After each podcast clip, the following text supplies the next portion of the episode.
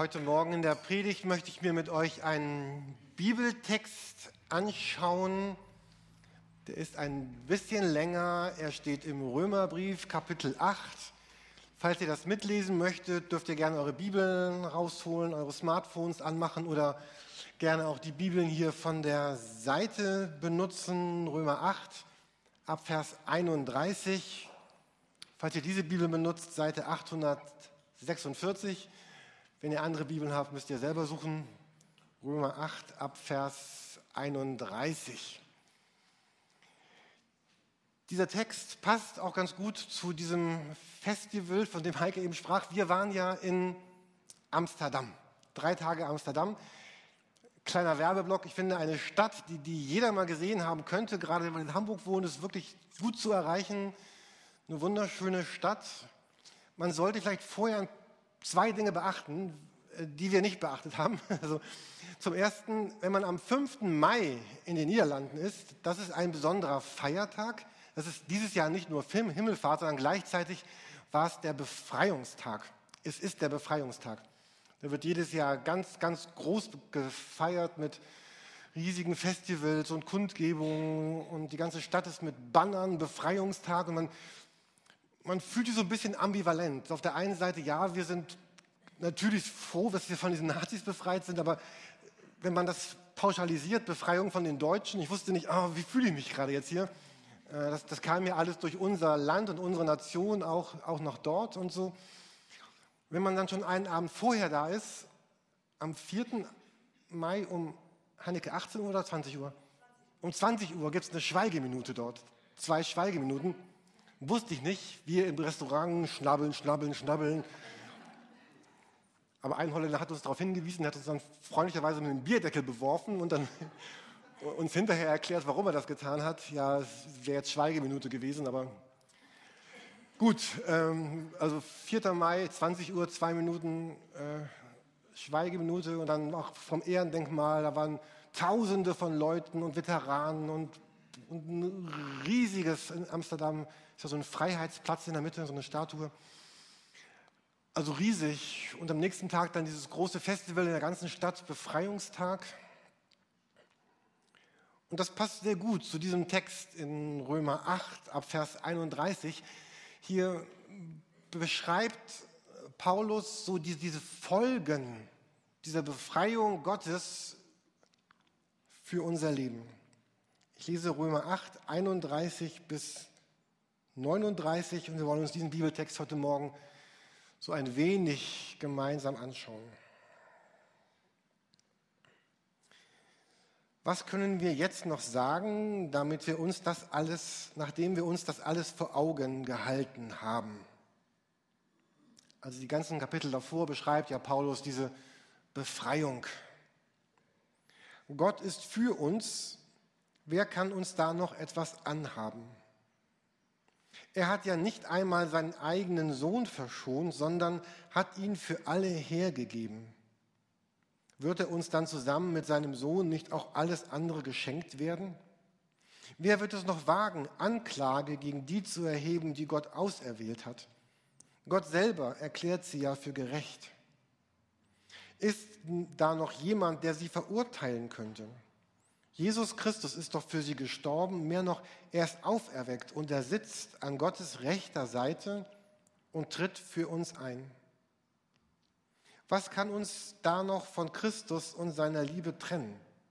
Not, Angst, Verfolgung, Hunger, Entbehrung, Lebensgefahr, das Schwert des Henkers?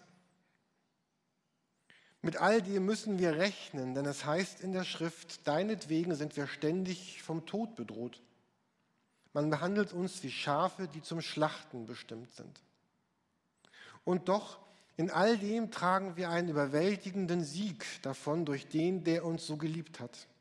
Ja, ich bin überzeugt, dass weder Tod noch Leben, weder Engel noch unsichtbare Mächte, weder Gegenwärtiges noch Zukünftiges noch gottfeindliche Kräfte, weder Hohes noch Tiefes noch sonst irgendetwas in der ganzen Schöpfung uns je von der Liebe Gottes trennen kann, die uns geschenkt ist in Jesus Christus, unserem Herrn.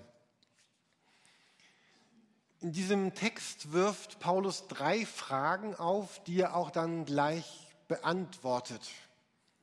Ihr seht die drei Fragen hier auf der nächsten Folie. Er fragt drei Fragen. Wer kann uns etwas anhaben oder wer kann gegen uns sein? Vers 38 und 32. Oder in Vers 33 und 34 fragt er, wer kann uns verurteilen? Und ab Vers 35, wer kann uns von der Liebe Gottes trennen? Und ich möchte mich heute Morgen mit euch mit diesen drei Fragen beschäftigen in dieser Bibelarbeit. Und wir kommen auch gleich zum Himmelfahrtstag. Da ist diese erste Frage, wer kann uns etwas anhaben? Vielleicht kennt ihr auch diese, diese bange Frage, ich lebe mit Jesus, aber, aber, aber reicht das wirklich, was ich mitbringe für dieses Leben? Wird das gut ausgehen? Und dann sagt Paulus in Vers 31, Gott ist für uns. Wer kann da noch etwas uns anhaben oder gegen uns sein oder wider uns sein? 32. Er hat ja nicht einmal seinen eigenen Sohn verschont, sondern hat ihn für uns alle hergegeben wird uns dann zusammen mit seinem Sohn nicht alles andere geschenkt werden.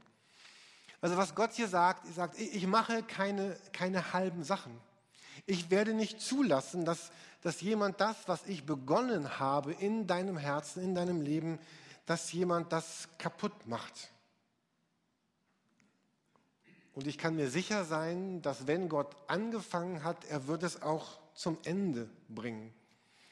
So, so ich, ich liebe diese ganz einfachen Bilder dafür. Also du hast drei Tage lang ohne Schlaf, ohne Übernachtung, hast du dich durch die Berge gekämpft, hast eine Bergtour gemacht und dann ist die letzte Hütte oder die nächste Hütte eine Stunde vor dir, einen Berg hoch, eine Stunde Weg noch und du hast es geschafft und der Rest, den Rest wirst du auch noch schaffen.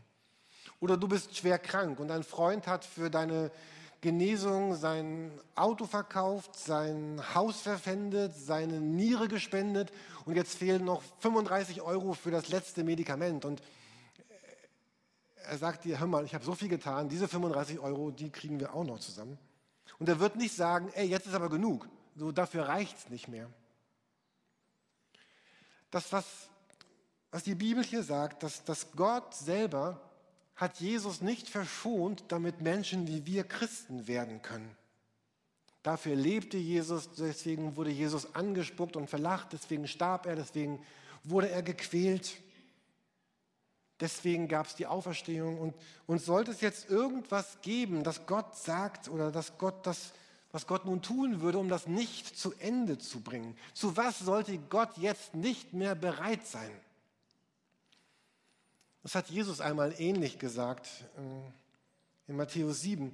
Würde jemand, dessen Kind ihn um einen Stein bittet, ihm ein, äh, einen Stein geben? Nein, das Kind bittet um ein Brot, wird man ihm dafür einen Stein geben? Oder wird man seinem Kind eine Schlange geben, wenn es um einen Fisch bittet? Und dann sagt Jesus, wenn ihr, die ihr doch böse seid, das nötige Verständnis habt, um euren Kindern gute Dinge zu geben, wie viel mehr wird dann euer Vater im Himmel denen Gutes geben, die ihn bitten. Ganz oft taucht im Neuen Testament, im zweiten Teil der Bibel, diese Formulierung auf, wie viel mehr. Gott hat schon so viel getan. Jetzt, jetzt sei sicher, lieber Christ, lieber Mensch, der du mit Jesus lebst, um wie viel mehr wird Jesus auch weitergehen. Das schenken, was noch nötig ist. Und wenn schon Väter auf der Erde, die sehr, sehr unvollkommen sind, fragt mich, das Beste, was sie können für ihre Kinder tun, wie viel mehr wird der vollkommene Vater gute und großartige Dinge tun für euch? Das war die erste Frage. Wer kann uns etwas anhaben? Paulus sagt nichts und niemand, weil Gott wird den Rest auch noch tun. Dann nehmen wir die, die dritte Frage. Wer kann uns von Gottes Liebe trennen? Noch einmal den Bibeltext, Römer 8, 35. Was kann uns da noch von Christus und seiner Liebe trennen? Und dann zählt er diese ganzen Dinge auf, die, die sehr wohl in unser Leben hineinkommen werden und von denen uns Gott nicht immer bewahren wird. Not, Angst, Verfolgung, Hunger, Entbehrung, Lebensgefahr, das Schwert des Henkers. Und doch in allem tragen wir einen überwältigenden Sieg davon durch den, der uns so sehr geliebt hat. Also was die Bibel hier sagt, ist eigentlich sehr nüchtern. Unser Leben ist äh, bedroht. Wir leben in einer bedrohlichen Umgebung. Vielleicht hier in Deutschland merken wir das nicht ganz so sehr. Aber weltweit ist das Leben bedroht und sehr bedrohlich. Es ist gerade auch für Christen bedrohlich. Und die Frage, die jetzt viele Menschen haben, kann es sein, dass ich eines Tages aufwache und Gottes Liebe ist nicht mehr da? Kann es sein, dass es irgendwem gelungen ist, einen Keil zwischen Gott und mich zu treiben, dass Gott sagt, oh, das, wenn ich das jetzt über Jürgen so erfahre, äh, dann werde ich mich doch zurückziehen. Vielleicht kennt ihr diese Filme, die ich kaum aushalten kann, wo, wo irgendwas gut ist und dann kommt irgendjemand Komisches und der treibt dann so einen Keil in eine Beziehung oder in, in eine Partnerschaft oder in eine Männerfreundschaft oder und plötzlich dann hassen die sich, weil jemand anders das geschafft hat, da einen Keil reinzutreiben.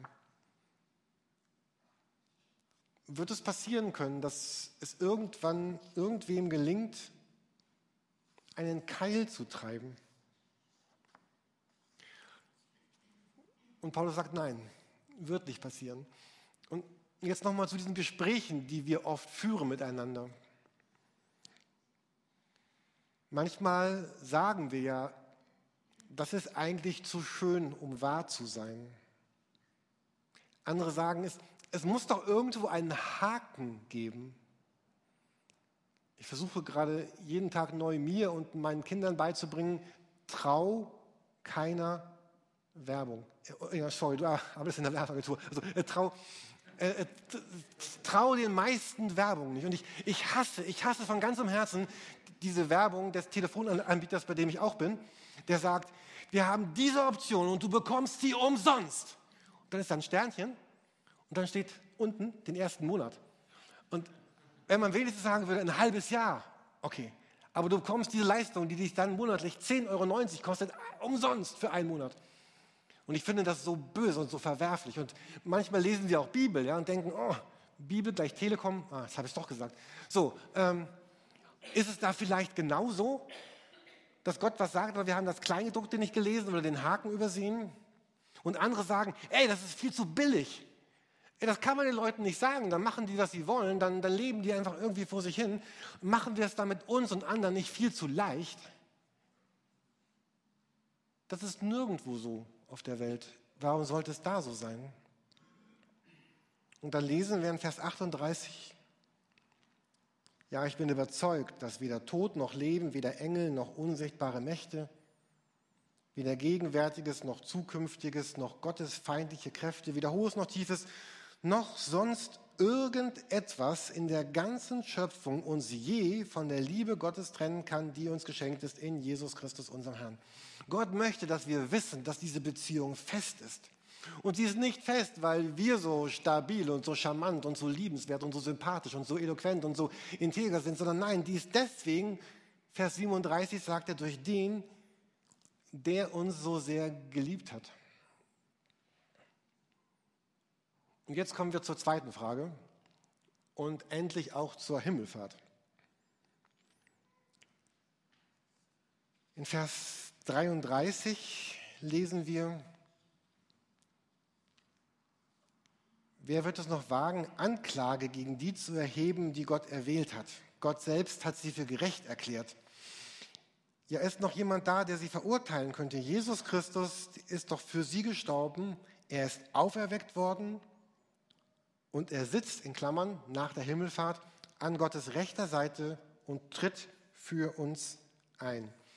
Also es geht jetzt um die Frage, welche Rolle spielen denn dann aber noch, noch, noch Schuld und, und Versagen in meinem Leben? Mein Leben ist nicht perfekt. Gott weiß das, ich weiß das und wer mich ein bisschen kennt und die anderen, alle wissen das. Und die Frage ist es, wie kann es sein, dass, dass dieses unvollkommene Leben, was ich lebe, eben nicht bewirkt, dass Gott seine Liebe zurückzieht? Er mich doch irgendwie anklagt oder schuldig befindet oder verurteilt oder dass Gott diese Beziehungen dann doch irgendwann zu mir aufkündigt. Wenn wir sehr, sehr leichtfertig und sehr flüchtig durch unser christliches Leben gehen, dann, dann verstehen wir diese Frage vielleicht gar nicht. Dann fragen wir vielleicht, was soll denn diese Frage? Gott ist Gott, ich bin ich, er ist mein Vater, ich bin sein Kind, wo könnte ein Problem liegen?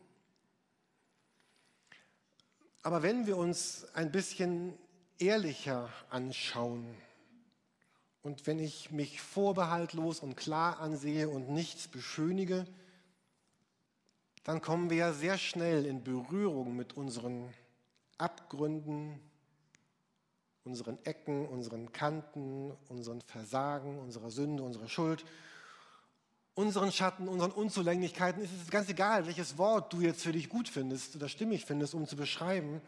Und dann sehe ich gleichzeitig, Gott ist der Heilige, der Gerechte, ein verzehrendes Feuer.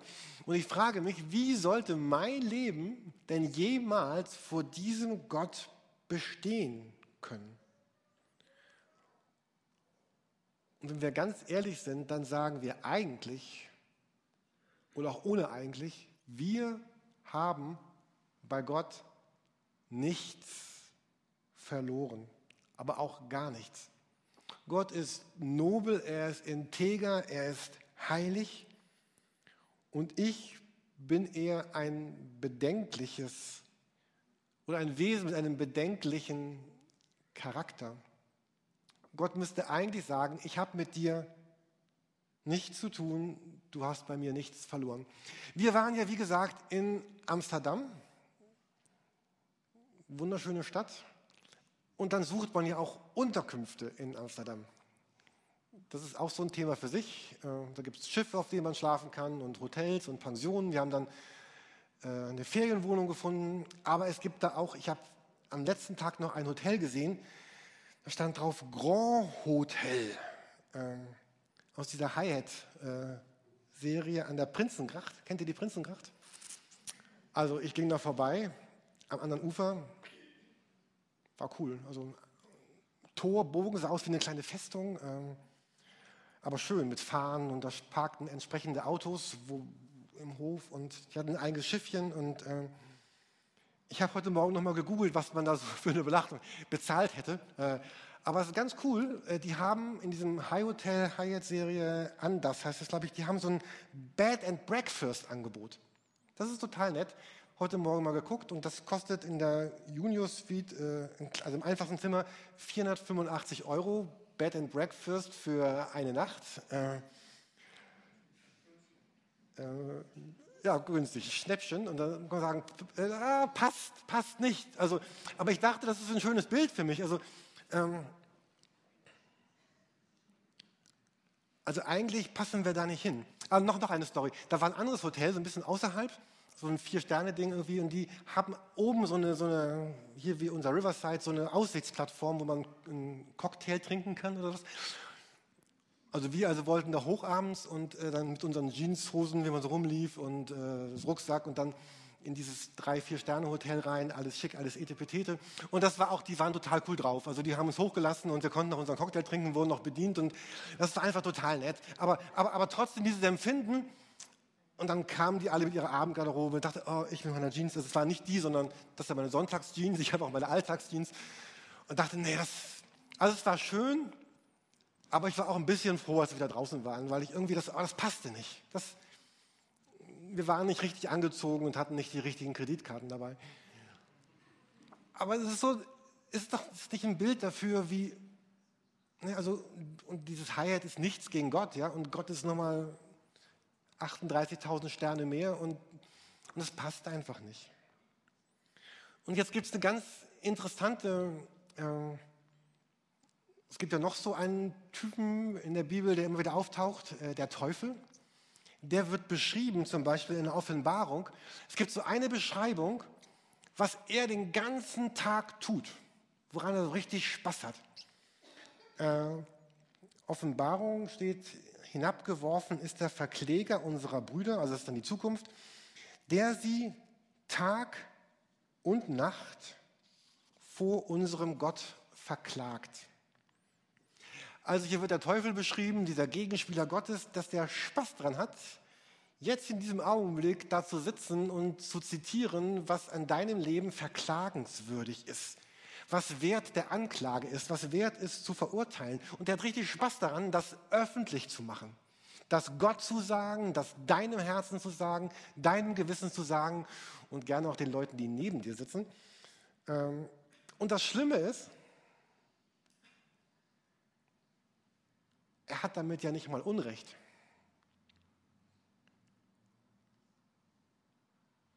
Wir suchen Gott und treffen gleichzeitig auf ganz viel Dunkelheit in unserem Herzen. Wir haben die Sehnsucht, als Christen ganz konsequent und hingegeben mit Gott zu leben und merken doch so viel Schwäche, die sich da reinmischt. Wir, wir wollen von Herzen das Gute. Und oft nach so einem Tag denkt man, oh, was ich heute gesagt habe oder was ich getan habe oder was ich auch nicht gesagt habe oder nicht getan habe, das war nicht das Beste. Wir wollen aufrichtig leben und entdecken, dass wir in vielen Situationen doch ganz schön selbstverliebt sind und ich bezogen. Und wir wollen, ähnlich wie dieser Person-Werbeclip, den wir gesehen haben, Gott unser Leben, unsere Finanzen, unsere Kraft, unsere Zeit zur Verfügung stellen und merken, dass sich da gleichzeitig auch ganz andere Wünsche in unseren Herzen regen. Und diese zweite Frage mit anderen Worten heißt, Gott, wie lange hältst du das eigentlich aus, dass wir immer noch lernen müssen, unser Leben mit dir zu leben? Die Frage ist, Gott, wie lange hältst du mich eigentlich noch aus? Und dann kommt da Römer 8, Vers 34. Himmelfahrt, Jesus jetzt im Himmel und dort wird beschrieben, was er tut. Christus Jesus, der zur Rechten Gottes ist und uns vertritt oder für uns eintritt und sich für uns verwendet.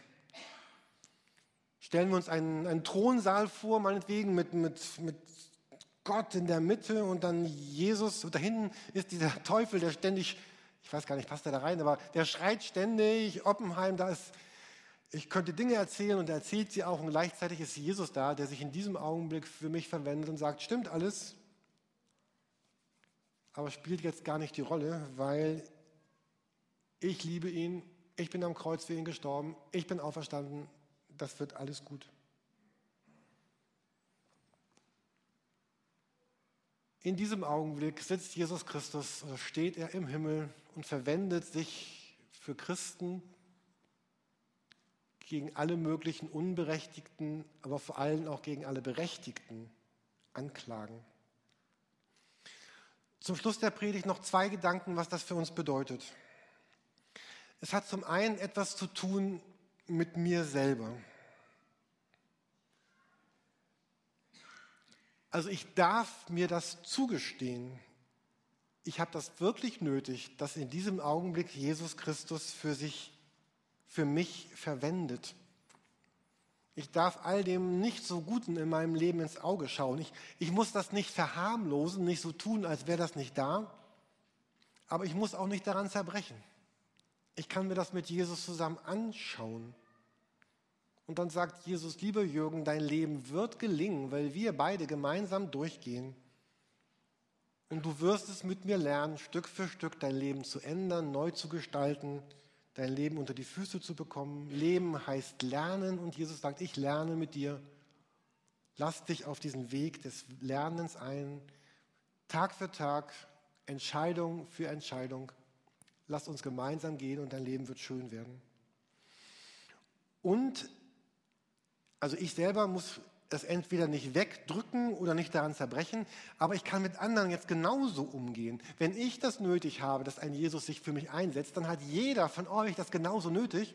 Und es ist gut für mich, das zu wissen weil es ermöglicht mir einen ganz anderen Umgang, einen barmherzigen Umgang mit anderen. Wenn Gott sich in diesem Augenblick, wenn Jesus sich für meinen Balken in meinem Augen verwendet, kann ich deinen Splitter besser übersehen. Ich kann anderen vergeben, weil Jesus mir vergibt. Und ich kann mich so im Leben auf Jesus Seite schlagen, Da ist der Teufel mit den harten Anklagen und Jesus, der milde und fürbittend ist. Da ist der Teufel, der Anklage, Zerstörung und Schuldgefühle in die Welt bringen möchte. Und ich kann mit Jesus zu einer reinigenden Vergebung führen. Da ist der Böse, der trennt und der sarkastisch und bitter und hart kaputt macht und Jesus, der verbindet und der zusammenführt. Und ich darf jeden Tag neu entscheiden, auf welche Seite möchte ich mich eigentlich schlagen. Von Gott heißt es einmal, ich will ihnen ihre Missetat vergeben und ihrer Sünde nimmermehr gedenken. Und ich möchte euch gerne einladen dazu, das, das neu zu greifen, das neu zu nehmen, das neu zu glauben. Wir wollen jetzt ein Lied gemeinsam singen, ein König voller Pracht. Und vielleicht hilft euch das von diesen Hotels oder auch andere Gedanken. Stellt euch Pracht vor und dann potenziert diese Pracht mit 100.000. Und der König in dieser Pracht sagt, ich möchte aber euch begegnen ich möchte dir vergeben, ich möchte, dass du anderen vergibst. Er sagt, nichts kann dir etwas anhaben, niemand wird dich verurteilen und keiner kann und wird dich von Gottes Liebe trennen.